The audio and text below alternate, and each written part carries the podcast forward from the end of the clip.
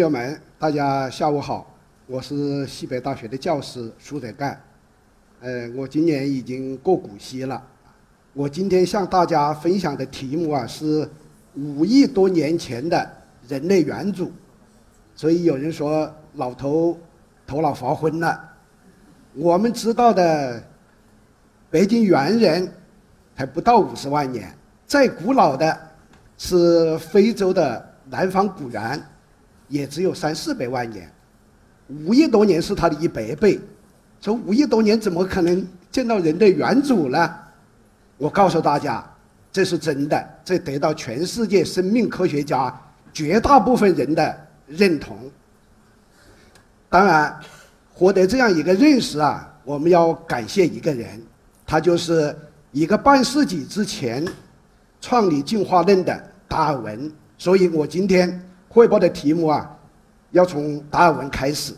他小时候啊，还甚至有点木木拉拉啊，还不爱学习，所以他上小学的时候跟他妹妹在一个班学习，成绩还赶不上他妹妹，所以他父亲非常着急，说你这么个浪荡公子咋办呢？所以十六岁的时候把他送去学医了，学了两年，说这学医太没意思了，所以他坚决的回去了。他父亲越发着急了，说。你的祖父和我都是学医的，都是受大家尊敬的。你啥都不干咋办呢？达文说：“我比较善良，你是，你把我送到神学院去嘛。”结果到剑桥大学学神学，学了三年。这个时候，等待他的命运就是到乡下去当一个神父。可是，时代跟他开了一个玩笑，让他走上了反对神学另外一条相反的道路。是什么原因呢？我个人想啊，有两条。第一条就是他的秉性，太爱自然了。所以你看，他的同学给他画了一个漫画，拿甲虫当马骑，哎，这是有故事的。就他出去 喜欢逮甲虫，一天呢发现那个树皮底下有两个好甲虫，一手抓着一个，非常高兴。不成想啊，又出了一个他没有见过的更大的、更漂亮的甲虫。他想咋办呢？一定要把它逮住。于是把这个手里的甲虫放到他嘴里面，伸手去抓。然后不想那个甲虫很调皮。给他嘴里面呐放了一堆非常难闻的气味，他没办法吐吐了，然后跑了。在伸手去的时候，第三只又跑了。所以他热爱大自然，热爱大自然里面的动物、植物啊，的确达到了痴迷的程度。第二个，我想引导达尔文走上反对神学道路是，就是一八三一年刚刚毕业的时候，他很尊敬的导师 John Hensley 给他一个机会。说你去环球航行吧，两年就行了。结果搞了五年，大家都很熟悉。其中有三年多的时候是在南美洲。值得向大家介绍的就是南美洲的西边，就是东太平洋有一个群岛叫高斯巴克斯群岛。达尔文说，这个群岛上发现的东西，改变了我的整个世界观，是我进化论思想的源头。这就是高拉斯巴克斯群岛。啊，是由十几个比较大的岛组成的，在这几个岛上面花了三十五天，做了很多的标本。更重要的是一种鸟，当时叫凤雀，就是一种雀鸟。现在呢，为了纪念它，把它叫达尔文鸟、达尔文雀。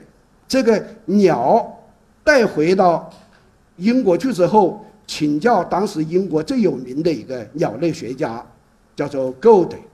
他说：“你看我采来很多鸟都是同一个物种的。”都等研究之后，告诉他达尔文，你这个鸟很重要啊！它现在已经不是一个物种了，变成好几个物种了。这个时候，达尔文才开始想到，哦，物种是可以变化的。以前想的这个岛上的鸟啊，都应该是从南美洲偶然飞过去的，是一个物种，现在变成好几个物种了。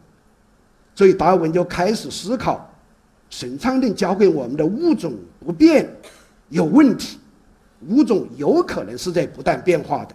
前年呐，我得到一个非常幸运，得到一个机会，也去环球航行啊，坐在我们这个环球航行的游轮上面，哎，舒坦，呃，吃的很好，睡得很好。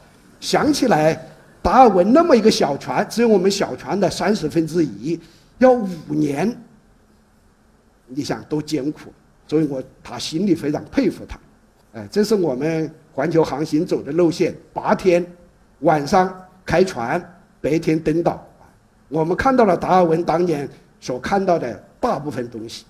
非常荣幸的告诉大家，我们很有运气拍到了这种达尔文雀。达尔文雀只有麻雀这么大，很不好拍的，它很害怕人，这是一个原因。第二个原因呢，由于前几年有些游客不谨慎，带上去几只猫，这个猫啊把地下的雀吃了，把树上的猫雀也吃掉了，所以这个雀数量减少的非常快。所以我们很幸运的。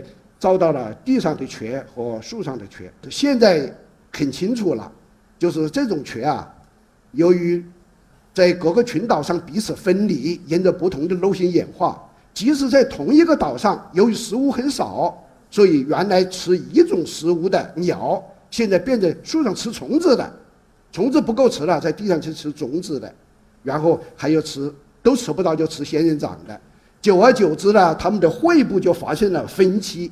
就各自沿着不同的路径往前发展，然后就形成了不同的物种。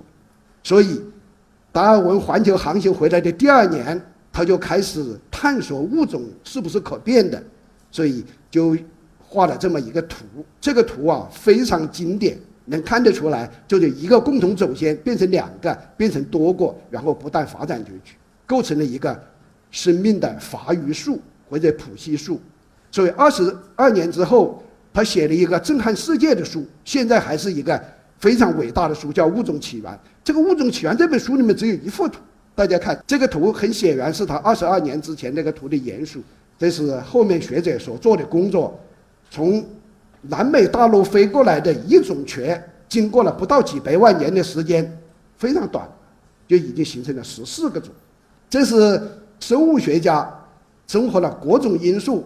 勾画出地球上所有的生命共享的一棵树，由低等到高等，低等的原核生命的古细菌和真细菌，上面是多细胞生命，包括植物、动物和真菌。我们人类就在动物界上面一片很小的叶子，所以我们不要太骄傲，不要太张扬，我们也是一一片普通的小叶子。到现在我们都知道，嗯，恩格斯是说的很对的。进化论不仅是十九世纪的三大发现，现在生命科学家都认为，它应该是整个生命科学的核心和灵魂。也就是说，生命科学如果没有进化论作为核心和灵魂，就不是科学了，就什么东西都讲不清楚了。同时，进化论还深深地演化了物理学、天文学、地球科学。我们知道，半个世纪之前。我上大学的时候都觉得宇宙是时间空间都是无限的，不存在演化问题。现在大家都知道宇宙是演化的，一百三十七亿年之前爆炸为起点，后面不断演化，最后还会死亡，还会有终点。接下来的问题，它这么伟大，我们怎么往前走呢？所谓往前走，就是在达尔文时代，科学是发展有限度的，很多东西是不明白的。所以达尔文有很多困惑或者很多难题，所以我这举了四个，其中第一个后面的孟德尔已经解决了，这后面三个是生物演化历史中间的难题，古生物当时不发育，所以留给古生物学家，留给后面的去做。就是如果生物是演化的，那中间有过渡类型的，找给我看看，非常少。很有意思的，《物种起源》发表的第二年。就是一八六零年呢，始祖鸟发现呢是一个重要支撑。但是那么多生物演化，种跟种之间有很多过渡类型，门纲和门纲之间也有过渡类型，在哪里？你找给我看看，找不出来，那进化论很难往前走，很难征服人心。再一个，这个演化过渡类型的确实在寒武纪大爆发啊，是最典型的，跟达尔文的进化论冲突很大。还有一个就是，涉及到我们人类进化？我们的祖先到底是谁？一直往前追，能追多远？这些难题都留给古生物学家，都是我们需要做的。这是进我提出来的进化论十大猜想，大家看出来四点。第一点，在十大猜想里面，都是很重要的思想贡献啊。达尔文占主要的，他占了四个，特别是生命之树和自然选择。第二点，达尔文是可以被超越的。而且是应该被超越的，所以你像孟德尔，他在遗传学就超过了达尔文；日本的木村直生在分子层次、在微观层次上的理论就超过了达尔文，至少是补充了达尔文。还有一点，就是在生命演化历史中间，动物树怎么成型呢？我想，跟寒武纪大爆发、达尔文这个困惑的难题啊密切相关，应该有所解答。所以第十个难题是唯一由中国学者完成的，呃，我们在里面做了重要贡献。所以在这里，我想解释一下什么是寒武纪大爆发。就在地球四十六亿年的历史里面呢，前面三十几亿年都是演化的非常慢。就是你看出来，要么就没有生命，要么就都是些单细胞生命。单细胞生命又不好保留化石。可是到现在五点六亿年之前呐，一直到五点二亿之年，短短的四千万年，突然一下出现了很多的动物，所以达尔文非常困惑。所以他当时达尔文说：“如果有的要反对我进化论呢，这是一个重型炮弹。”从达尔文到现在，有三种主要的说法来解疑进化论。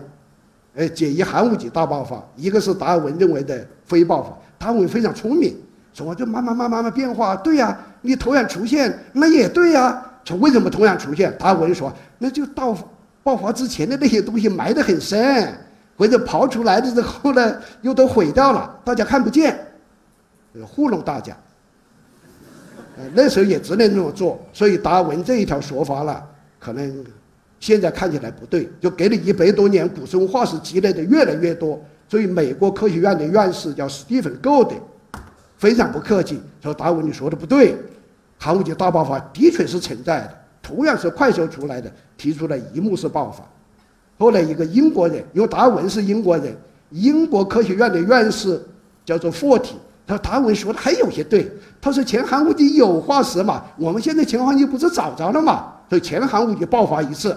寒武纪初期又爆发一次两幕式，他们这三个伟大的人物提出的假说，在当时都是最先进的，都是有道理的。但是它的缺点就是没有从根本上解决动物树它的谱系成型、它的方式、它的路径是什么。所以我们就围绕这个问题来解决地球上整个动物树是如何形成的、如何产生的。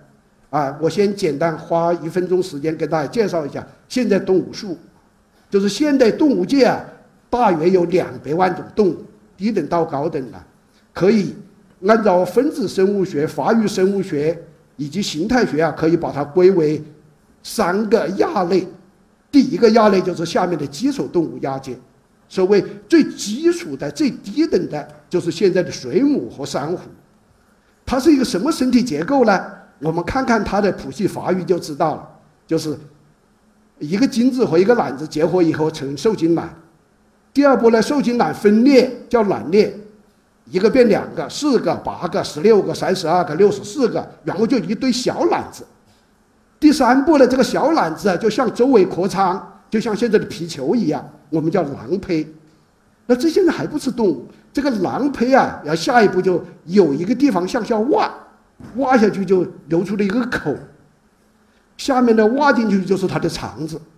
如果这个口能吃东西，在肠子里消化，又从口里吐出来，这就是现在的水母和珊瑚它的新陈代谢方式，非常简单，是吧？口当肛没用，因为他说我不需要太多营养，我这就够了，这就是基础动物，是吧？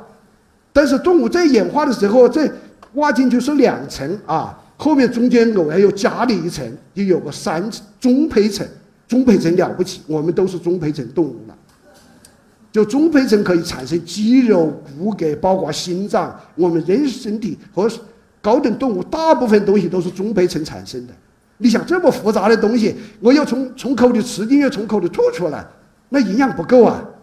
那么的挖进去的这个孔啊，变成口，中间是肠道。后面它很聪明，它开了个眼儿，他们放垃圾，就是口、肠道和肛门一条龙服务，这样快是吧？吸收的营养就多嘛，这就是圆口动物。现在社会，现在我们在自然界看见了什么昆虫啊、蠕虫啊，哎，这都是圆口动物。还有一类动物，包括你和我啊，非常不老实。口和肛门跟圆口动物恰好相反，他跟圆口动物说：“你那个口啊，我不用，我当肛门，我对单再开一个是口，这口和肛门是大跳的。这一大跳就不要紧了，因为肛门在在前面了，口在后面，所以空的地方很多，所以我们产生了鳃裂。鳃裂啊，大家想想，鲨鱼就有鳃裂，是吧？非常有用的，我后面还要讲到。所以，请大家花两秒钟时间记一下，动物界分成三个亚界，这是我下面要要重点向大家介绍的。那么，这个三分的数是如何起源的？是一亿年、两亿年、三亿年、四亿年？证据是什么？对，有证据。这一近一百年来啊，很多科学家在前寒武纪末期，就是五点四亿年到到五点六亿年之间，发现了很多动物。大家仔细一看呢，它们都是基础动物，它们都是口和肛门一体化的。这在澳大利亚最多，前几年我们国家也有了。然后过了五点四到五点二亿年之间，有个小壳动物大爆发。仔细一看呢，它都是圆口动物，大部分门类在这都出现了。现在问题就是后口动物在哪里？昆明的东西边呢有两个大的动物群，这两个动物群统称为澄江动物群。面积非常大，大家以后有兴趣可以看看去。它分布面积超过一万平方公里。为什么把它叫做古生物学者的天堂呢？有那里面找到的化石，不是我们想象的骨头、骨骼、牙齿，不是软躯体，鼻子、眼睛、肠子、肚子和表皮面的细毛毛看得清清楚楚。这么丰富的生物学信息，那那生物学家、古生物学家看见了，那不是？那不是睡着了也笑醒是吧？我们就做这个事情，就是拼命的找这种保存的非常漂亮的软躯体化石，所以把它叫澄江化石库。呃，从一九八四年这个化石库被重新发现之来，国外和国内的许多优秀的科学家都来做这个工作，整整做了十年，很多发现。就基础动物亚界和圆口动物亚界大部分门类都找着了，甚至还有超过现在活着的门类都出现了。当然，后来被自然学者淘汰了一部分。非常遗憾的是，后口动物亚界一个都没有。命运的转折点在一九九五年，澄江动物群的研究啊成果有一个根本性的转折。这个工作啊不是我自己吹牛啊，的确是西北大学在这方面做的工作比较多啊。在世界上著名的《Nature》和《Science》这世界上最大影响力的两个杂志上发表了这么多文章，对，我给大家举出十条，大家能看出来，第一作者啊叫苏德干，啊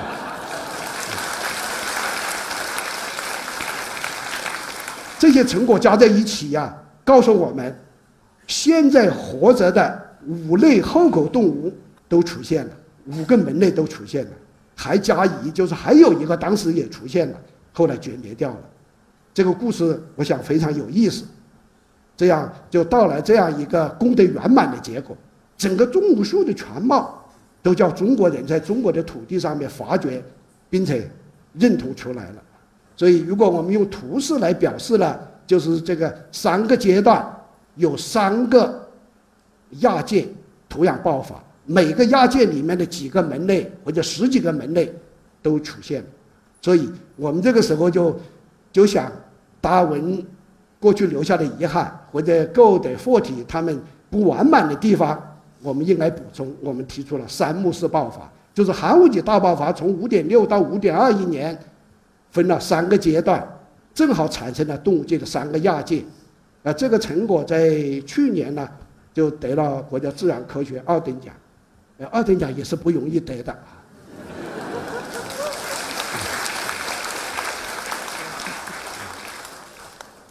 好，我向大家介绍最后一个问题：达尔文最关心的就是人类的由来有没有证据？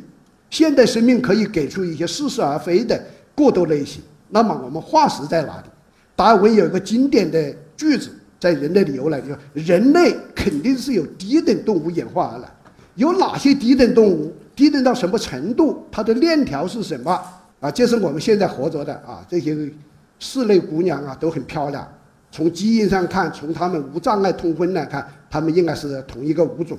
他们怎么来的呢？这大家我想都很熟悉，我就不讲了。最近五百年来有这样的一系列的变化，这不是我讲的要点。我现在想向大家汇报的要点是。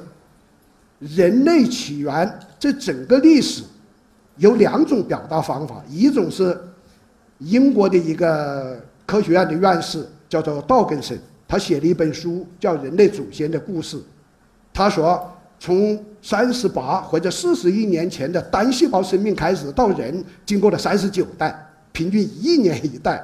我觉得它记起来太难了，我把它归纳成九代或者九个里程碑。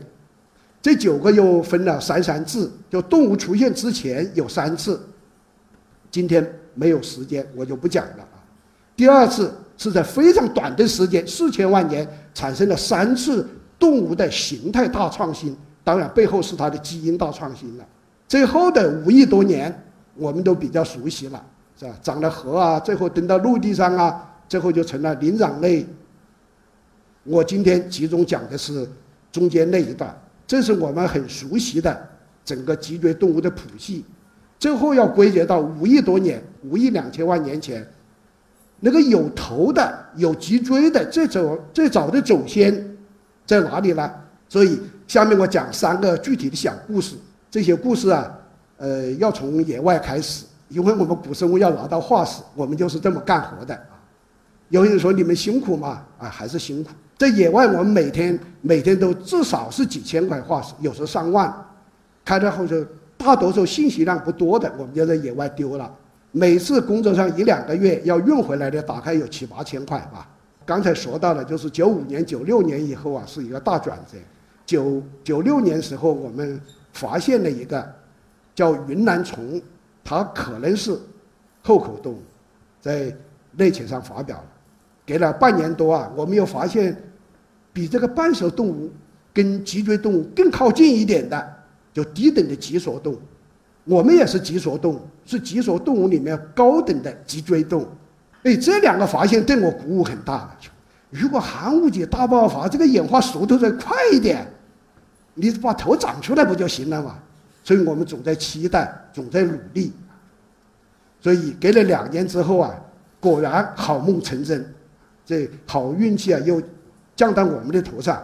这是在一九九八年十二月份的时候，我们做完了。野外工作和我的研究生呐，就去看望我在云南工作的两位朋友，一个老朋友，一个年轻朋友。呃，他们很礼遇我，觉得我们这很值得信赖。他从抽屉里面拿出一块标本，说：“苏老师，我这个标本放了一年半，不大熟悉，可能像半熟动物，呃，云南虫，你看看是什么？”我当时在显微镜底下看了不到一分钟。哎呀，那眼睛直发光啊，手指抖。那朋友问你，苏老师，你怎么抖？手抖了，是不是是是不是什么症状不对了？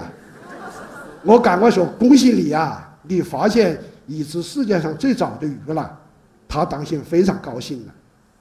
可是我们工作的地点，他跟他们工作地点是同一个地点，我们也采了 十几筐化石运回去了，然后那一年的。元旦跟其他的元旦一样，我们都是不休息的，就带着我的研究生张新亮啊，就找我们那些化石，哎，找现了一条鱼跟它很相似，但实际上不一样。下面那条鱼啊，它有七个鳃囊有鳃，我们那个上面那个鱼呢只有五个鳃囊。大家要仔细看呢，这两条鱼埋藏的方式还不一样。下面那个海口鱼啊，是死了以后。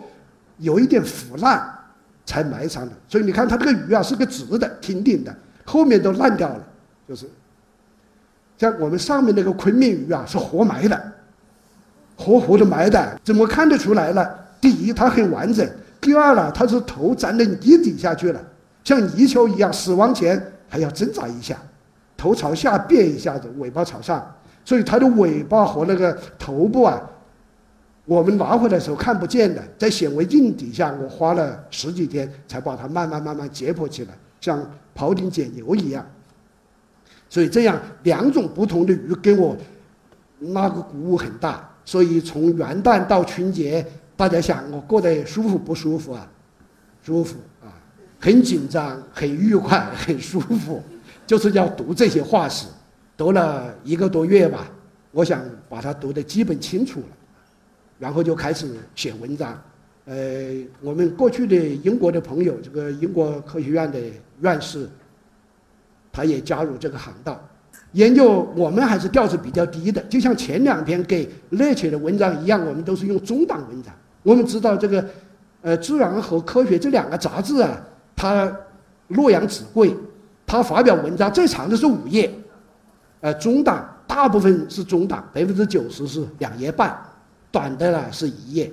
绝大部分是中档文章，我们呢就怕人家，怕人家不收嘛，我们要让中档给他投稿，投稿评审了几次，评审完了之后，呃，第三人告诉我说，你这个文章啊，大家反应太好了，是一个重大发现，可能会产生一个理论创新，你愿不愿意再写长一点啊？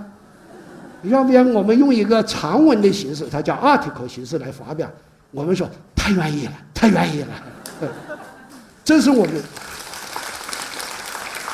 这是我们在内学上第一篇 article 文章，大家看出来，我们十篇文章有三篇 art，这还是比较不容易的。所以刚出来才是两三个月吧，就评上一九九九年的中国十大科技进展，这跟当时的神舟一号并列在一起。所以再给了一两个月啊，得了一个奖。这几个人认得吧？因为这个奖金是。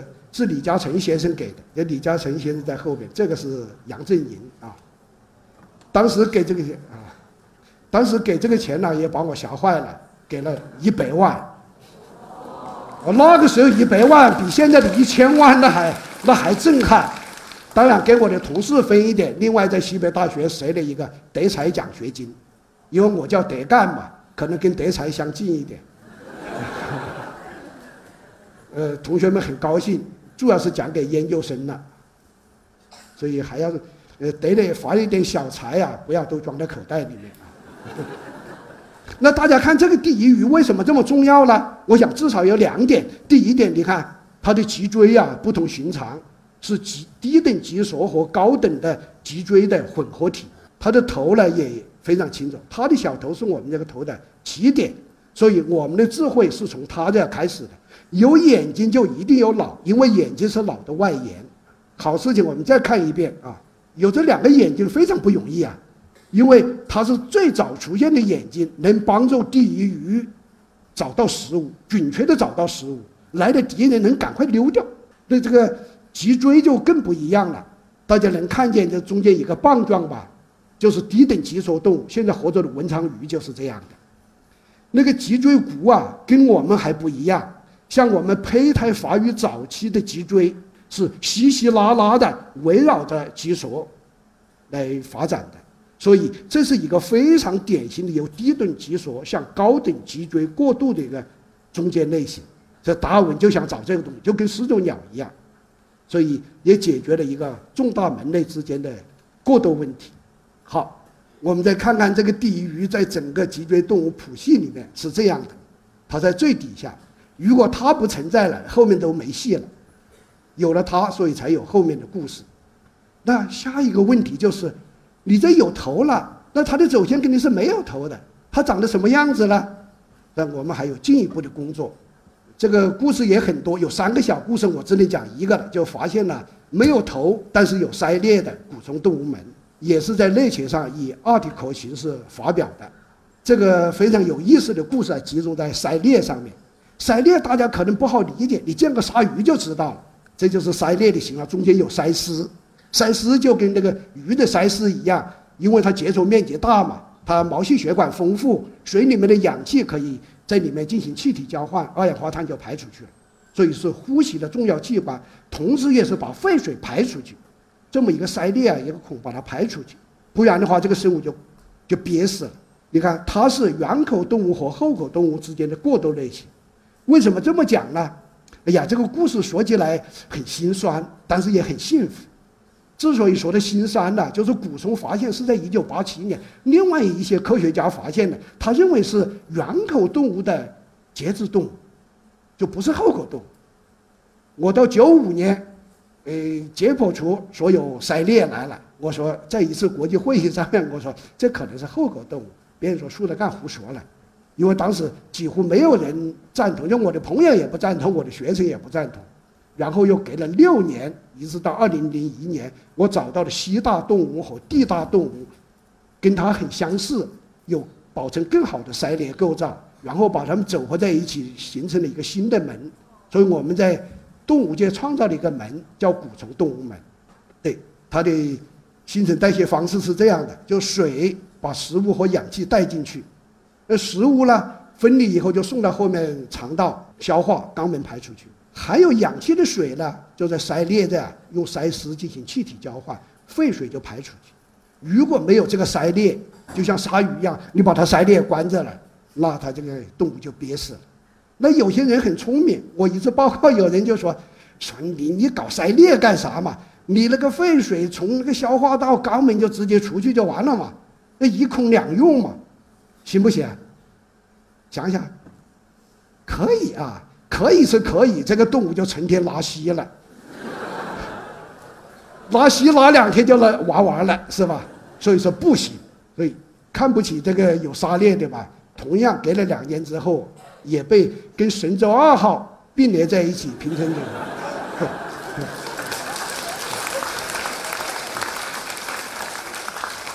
所以这个这个成果也是挺不错的。然后加上九九年那个。就还有其他的合作者，我们一起申请了国家自然科学奖，呃，非常高兴啊，就得了国家自然科学一等奖。一等奖比二等奖那就更难了，呃，难到什么程度了？我们国家每年评一层国家自然科学奖，它比那什么科技进步奖啊、什么发明奖啊那要难多了。大部分年份一等奖是空缺的，我们有幸把它捞上一回。那么这个鳃裂跟我们有没有关系呢？你看看我们胚胎的时候啊，在母亲肚子里面前四个礼拜啊是有鳃裂的，看得清清楚楚。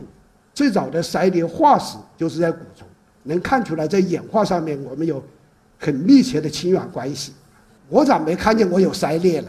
有些人有，有些孩子有，就是在胚胎发育过程中间呢，呃，分子分子表达过程中间出错误。没有把它闭合好，就形成了鳃漏病。你看，这两个人呐，是特别是孩子都有，所以你看他的父母就麻烦了，就把他要送到医院去，赶快缝起来。这还很难缝呢，因为鳃裂是从消化道那边一直到表皮，隔了好几层都要缝了，都要处理。不处理完了，天天流脓流水，很麻烦的。这个故事告诉我们，我们的祖先的确是有鳃裂的，是吧？呃，不要回避这些啊。好，我们下面接着讲最后一个小故事，就是要追溯人类的祖先，从地狱开始，找到古虫动物门回到亲戚，再往前走，就要找更小、很微小的生命。我们知道，生命肯定是由卵子那么小，一直往大的发展的嘛。那么，跟卵子那么大，一毫米或者比毫米小的祖先在哪里？哎，这个故事。也是西北大学完成的啊，是我的一个同事完成的。我的同事叫韩建，呃，在十五六年前呢是我的博士生，现在是我的同事了。我们正在讨论这个文章，呃，很高兴的告诉他，大年的初三就是元月的三十一号，也在内切上发表了，而且是个封面文章。你看这个封面上画的就是他，你看你画的很大，实际上是一毫米。你别看它一毫米，它个口这么大。呃，动物有什么特点呢？动物跟真菌的区别，就它们两个共同点呢，就都是都是异养生物。它不同点就是动物是用口来吃营养，真菌就蘑菇啊是靠靠表皮或者靠寄生来获得营养。所以口对它来说是第一重要的。像我们人一样，人是铁，饭是钢，是吗？我们大口吃四方，你没有口你咋办？所以最早的口就从它开始，它很小，但是有口。哎，有意思，它没有肛门，就我还不用肛门，我旁边一个小孔我就就排泄了，所以它非常简单。这个动物啊有什么意义呢？让我们看一个简化的动物树，就是这样的一个途径。从这个微小的动物，我们把它叫皱囊虫，然后经过古虫动物类似的有鳃裂的东西，然后它有肛门了啊，然后就长出头来了，就第一鱼，最后呢才诞生了人类。这个整个故事就完整了。那国际上有什么反应呢？那国内我就不说了啊，那国际上火得一塌糊涂。BBC 就说，标标题就是科学家发现了人类最古老的祖先。那美国人要美《纽约时报》说，有大口的人类祖先出现了，所以国外啊都是一片叫好声。当然，我想这个研究还是一个初步的，是阶段性的。所以我最后总结一下：我们人类从动物开始出现之后，沿着达尔文的那个路是由低等动物来的，最低等的动物就有五亿多年前有这样一些精彩的故事。再接下来到了四亿多年，到了三亿、两亿、一亿多年，最后呢就产生了人。所以大部分的故事啊，我都没有讲，我们只是做了下面的工作。你看这几个创造啊，都是中国人做出来的。我想他以后应该是有的是。